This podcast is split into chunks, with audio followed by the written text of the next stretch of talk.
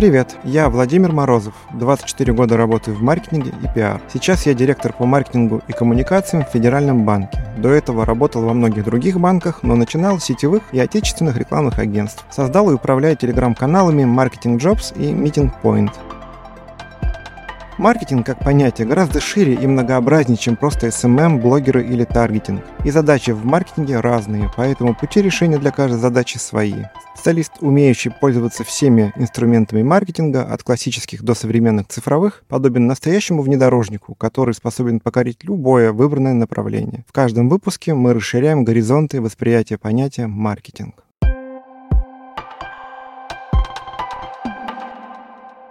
Сегодня мы поговорим о трафик-менеджменте в дизайне.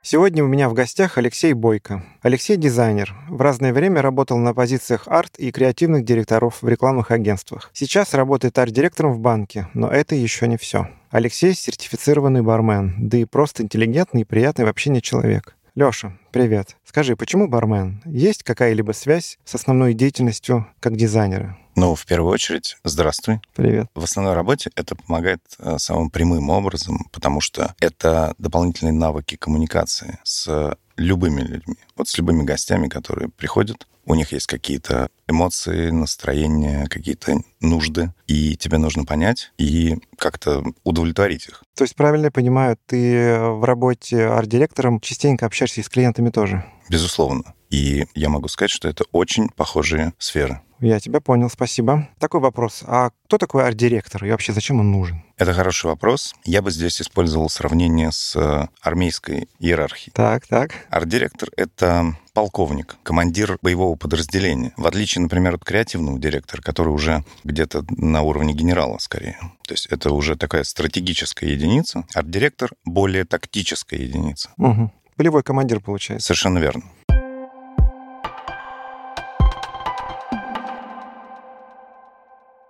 Кто такой трафик-менеджер? Творческие люди и соблюдение сроков. Вообще, возможно ли это? Можно ли ставить творческий процесс в рамки? Я могу сказать точно, да, можно и нужно. Для этого и нужен профильный специалист под названием трафик-менеджер. Кто же такой трафик-менеджер? Многие скажут, что это позиция молодая на рынке труда, но это не так. Еще во времена работы в рекламном агентстве Darcy Macy's Benton Bowles в простонародье Дарси. В далеком 97 году я наблюдал за процессом управления in-house дизайн-студией. Тогда впервые задался вопросом управления творческим процессом и тем, какими качествами и умениями должен обладать такой профильный специалист. По факту, трафик-менеджмент — это процесс управления потоком входящей информации, такой как бриф от клиента, какие-либо правки, дополнения, затем распределение работ и в конце управление потоком исходящей информации, готовый дизайн разработки, запрос на перенос сроков и так далее, и так далее. Леша, у меня к тебе вопрос. Почему неверно заставлять управлять этим процессом такого специалиста, как ты, то есть арт-директора? Почему нужен отдельный профильный спец? Давай снова прибегнем к аналогии. Трафик-менеджер похож на авиадиспетчера. Он сидит в своем вот этом диспетчерском центре, к нему стекается вся информация о трафике вокруг него, да, по проектам, по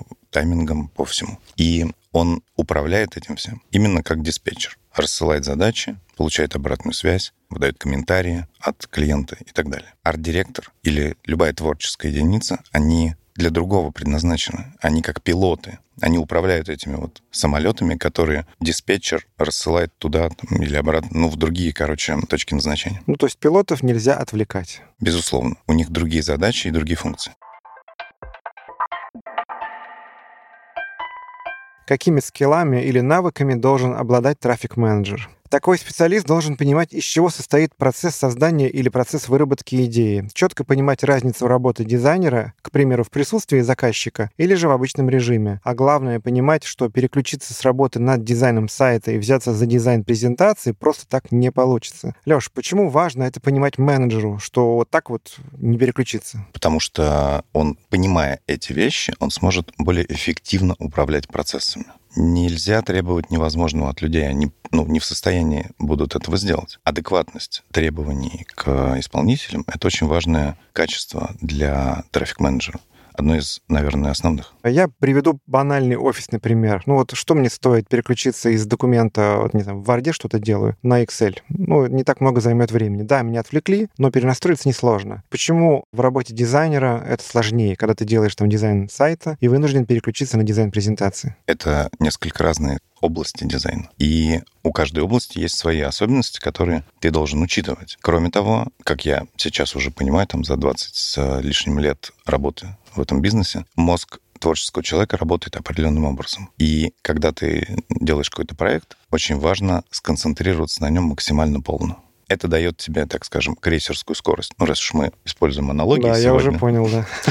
Вот. И необходимость переключения заставляет эту скорость потерять. Набирать ее потом обратно довольно сложно.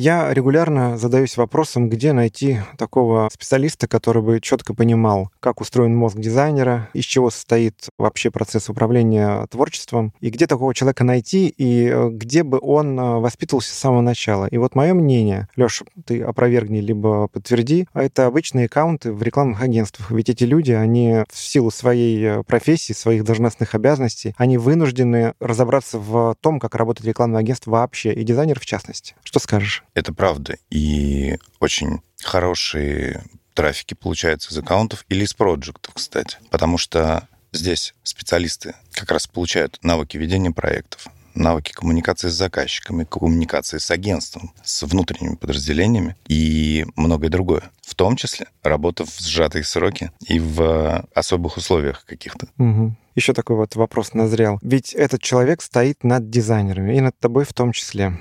Он вас подгоняет, он вынужден так делать. Он э, заставляет вас нервничать даже в чем-то. У меня вопрос необычный, знаешь, чем связан? С тем, что какие качества человеческие ты бы хотел увидеть в таком э, человеке, который стоит над тобой, над твоей душой, да, и не дает спокойно заниматься творчеством? Прекрасный вопрос. В первую очередь ответственность, а даже, наверное, гиперответственность. Это крайне важно вообще во всей нашей отрасли. Во-вторых, перфекционизм. Здоровый, либо чуть-чуть больше, чем нужно, это никогда не мешает. Без перфекционизма не получаются хорошие проекты. Это вот прям по опыту. Ну и, конечно, пунктуальность. Вообще в жизни, во всем, вот в том, как человек себя ведет в рабочей обстановке. Одно из моих любимых выражений в сфере «какой бриф, такой креатив». Скажи, Лёш, насколько важен бриф для дизайнера и что самое главное, я хочу это подчеркнуть, насколько он важен для того, кто этот бриф пишет, то есть для заказчика, и почему? Для заказчика бриф, наверное, более важен, чем для исполнителя. По той причине, что заполнение брифа позволяет структурировать всю информацию по задаче, по проекту и понять ее, осознать, что же мы должны сделать. Очень многие заказчики не вполне представляют себе, зачем они что-то хотят сделать. Мягко говоря. Мягко говоря, да. Поэтому это действительно очень важный момент с точки зрения заказчика. И, безусловно, бриф крайне важен для исполнителя, для агентства, для дизайнера, арт-директора, потому что это то, что дает нам информацию.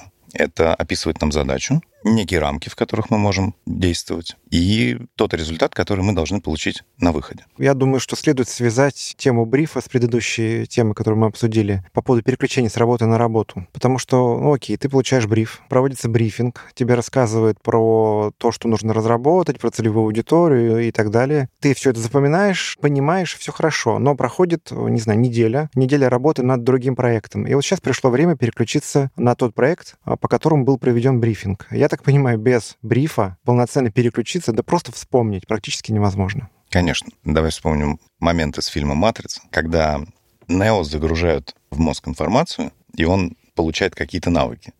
Те, которых у него раньше не было. Бриф, по сути, в этом случае, который ты описал, это шпаргалка, позволяющая вспомнить, вот загрузить этот блок информации в мозг и, соответственно, стартовать уже с неким багажом. Понятно. Леша, какие обязательные поля необходимы в брифе?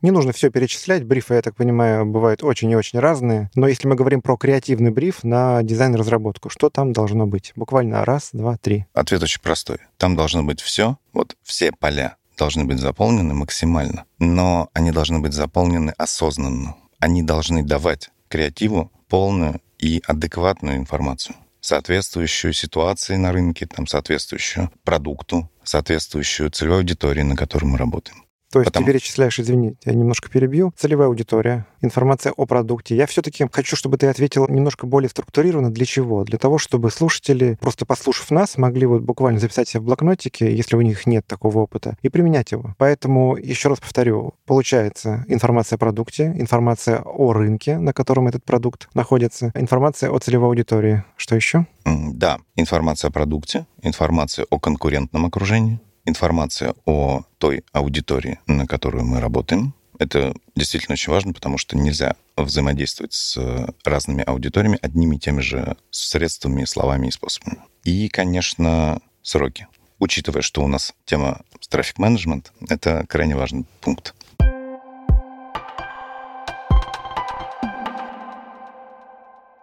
Леша, давай продолжим говорить на мою любимую тему ну, в рамках темы нашего выпуска про совмещение понятия сроки и понятия качества. То есть это все-таки KPI, да? Ну, любой процесс — бизнес-процесс, а дизайн разработки — это бизнес-процесс. Им нужно управлять. А для того, чтобы им управлять, необходимо на выходе что-то получить гарантированно. Ну, то бишь те самые KPI. Так вот, KPI — это, получается, совмещение сделанной качественной работы в ранее оговоренное время. Но для того, чтобы это сделать, необходимо правильно наверняка распределить работы. Вот скажи мне, что необходимо для того, чтобы правильно спланировать загрузку дизайн-студии и выполнить те самые KPI? Очень правильного момента мы сейчас коснулись, на мой взгляд. Чуть-чуть позволю себе лирическое отступление. Есть мнение, что реклама — это творческая область, творческая профессия. Это не так. Все, что мы делаем, действительно очень серьезно ограничено рамками. Рамками времени, рамками задачи. Именно поэтому креатив ради креатива не подходит.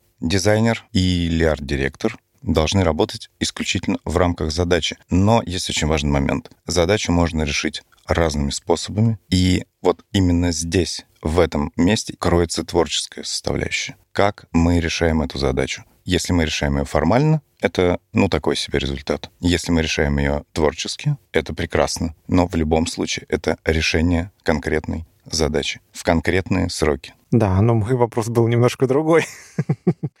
Что необходимо для того, чтобы правильно спланировать загрузку студии? Что нужно учитывать? И вот как раз мы плавно переходим к этому моменту. Для этого необходимо понимать в целом все количество проектов, которые есть, нагрузку общую необходимо понимать компетенции твоих сотрудников, что они могут, что они не могут, что можно отдать на сторону, на фриланс, там, на аутсорс. И вот эта вот сложная система, как пазл, должна собираться именно вот в частности трафик-менеджером. Ну, то есть получается, что ты назвал это уровень профессионализма дизайнера, да, его специализация, наверное, потому что, ну, понятно, есть дизайнеры, веб-дизайнеры, графические дизайнеры. Ты назвал загруженной студии, ну, то есть весь объем работ, да, который есть в данный момент в студии. И, наверное, достаточность информации, то бишь брифа, да, который мы проговорили ранее. Конечно.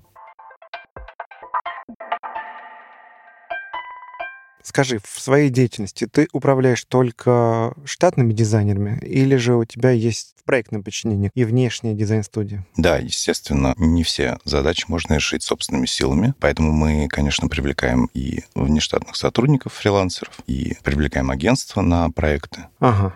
О фрилансерах спасибо, что упомянул, мы поговорим немножко позднее, но по поводу внешней студии. Ну, то есть я буду так говорить. Дизайнеры, которые у тебя в штате, это внутренняя дизайн-студия. Внешняя дизайн-студия — это вот подрядчик какой-то на контракте, который работает с тобой. Скажи, есть ли какая-то разница в управлении процессом разработки дизайна и креативов, если ты применяешь внутреннюю студию и если ты приглашаешь внешнюю студию? Здесь надо, наверное, разделить, какую именно разницу мы хотим обсудить. Есть разница в качестве, чего мы уже касались чуть ранее. Есть специалисты в агентстве, которые способны делать то, чего мы не можем сделать in-house. Леш, я говорю прежде всего про управляемость процессом. Насколько ты можешь управлять одинаково эффективно своими дизайнерами и внешней студией? Я бы не сказал, что это как-то отражается на эффективности. Я думаю, что эффективность зависит от конкретного управленца. Ну, способен он управлять эффективно вообще процессами или нет? Здесь скорее такой момент возникает — сроки. Взаимодействие с внешними подрядчиками немного дольше исключительно потому, что они могут находиться где угодно. А с точки зрения качества? С точки зрения качества это все настраиваемые вещи, это управляется. Ну, то есть ты не видишь разницы между внутренней студией и внешней студией. Там, и там нужно, ну так скажем, воспитывать дизайнера под а, себя. Да, Да, именно так. Ну, мы же, когда, допустим, готовим какое-то блюдо, мы собираем его из нескольких ингредиентов, чтобы оно получилось вкусным, наваристым. Скажи, а сколько по времени, по твоему опыту, занимает процесс вот такой вот настройки? Ну, то есть, представь себе, прошел тендер, выиграла дизайн-студия в этом тендере, именитое портфолио классное, все условия тендера были выполнены, все хорошо. Вот с этого момента сколько потребуется времени для настройки процесса, чтобы ты гарантированно от них получал нужный тебе продукт? Это очень зависит, конечно, от команды на той стороне. Ну, по опыту в среднем? Но в среднем я бы назвал где-то 2-3 месяца. 2-3 месяца. А если мы говорим, что ты взял себе в штат нового дизайнера, сколько там потребуется времени на настройку такого процесса? Здесь, ну, поскольку мы находимся в непосредственном контакте, это, конечно, происходит быстрее. Я думаю, где-то там 3 недели максимум.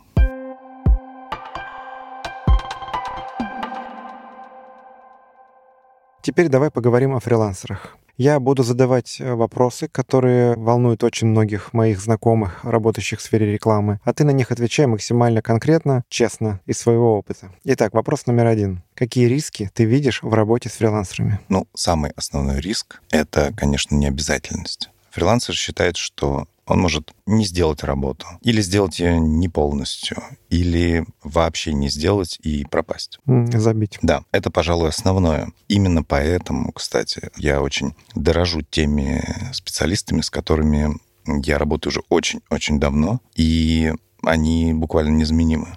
Хорошо. Это прям штучные человечки. А какие советы ты можешь дать в целом, которые могут пригодиться при работе с фрилансерами? Я думаю, что нужно очень четко проговаривать сроки. И самое главное, какой результат нужно получить. И критерии оценки этого результата. Скажи, а вот возвращаясь все-таки к первому вопросу, а можно как-то регулировать вот эти риски? Ну, потому что ты отдаешь работу, у тебя там выступление в пятницу, тебе должны дать презентацию красиво оформленную в четверг, но риски, ты сам понимаешь, высоки, под угрозой все выступления. Можно как-то управлять этим? Не знаю, паспорт отобрать у фрилансера, может быть, что-нибудь еще. Знаешь, есть такой интернет-мем, ха-ха, что ты мне сделаешь, я в другом городе. Угу. Вот примерно как-то так. Это практически невозможно никак контролировать. То есть это нужно учитывать и желательно да. страховаться. Это существующие риски в этой области. Хорошо. Последний вопрос по теме фрилансеров. Какие работы ты видишь смысл отдавать на сторону фриланса? Вообще на фриланс можно давать любые работы.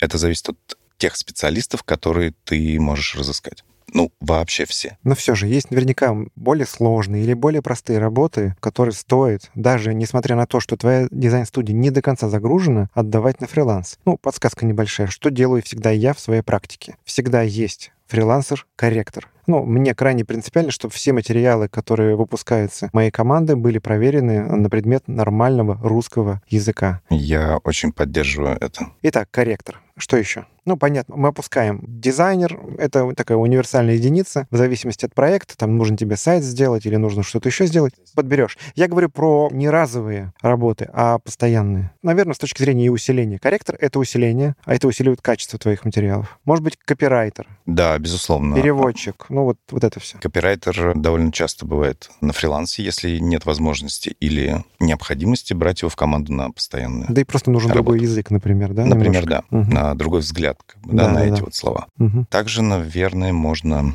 выделить верстальщик. Угу. Поясни отличие между дизайнером и верстальщиком. Верстальщик — это человек, который делает механическую работу адаптации материалов на разные носители, верстку там больших многостраничных изданий, например, там, годовых отчетов Журналы, или журналов. большие буклеты. Да, угу. Что-то такое. Вот. И это совершенно, опять же, особая каста людей. Они должны быть очень пунктуальны, внимательны и осторожны, что ли. То есть здесь их работа не предполагает какой-либо творческой мысли, они действуют по четким инструкциям, и в этом их плюс. Спасибо, Лёш. Давай я подведу небольшой итог по теме фрилансеров. Если я тебя правильно понял, поправь, если не так. То есть стоит рассматривать фрилансеров как усиление своей команды, даже если в штате у тебя есть уже специалисты, но, конечно же, стоит учитывать все те риски, которые мы имеем. Там, ха-ха-ха, я в другом городе, прежде всего, да? Да, совершенно верно.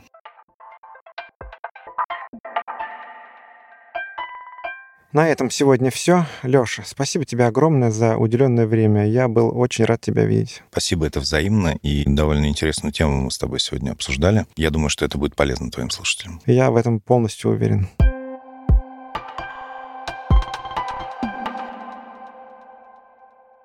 Давайте напоследок вспомним, о чем говорил Дэвид Огилви. Руководители агентства Benton Bowles считают своим девизом слова «Если реклама не помогает продавать, то она не креативна». Аминь. Ведущий, автор и редактор Владимир Морозов. Дизайн обложки Александра Роскина и Алексей Бойко. Джингл, музыканты студии «Толк».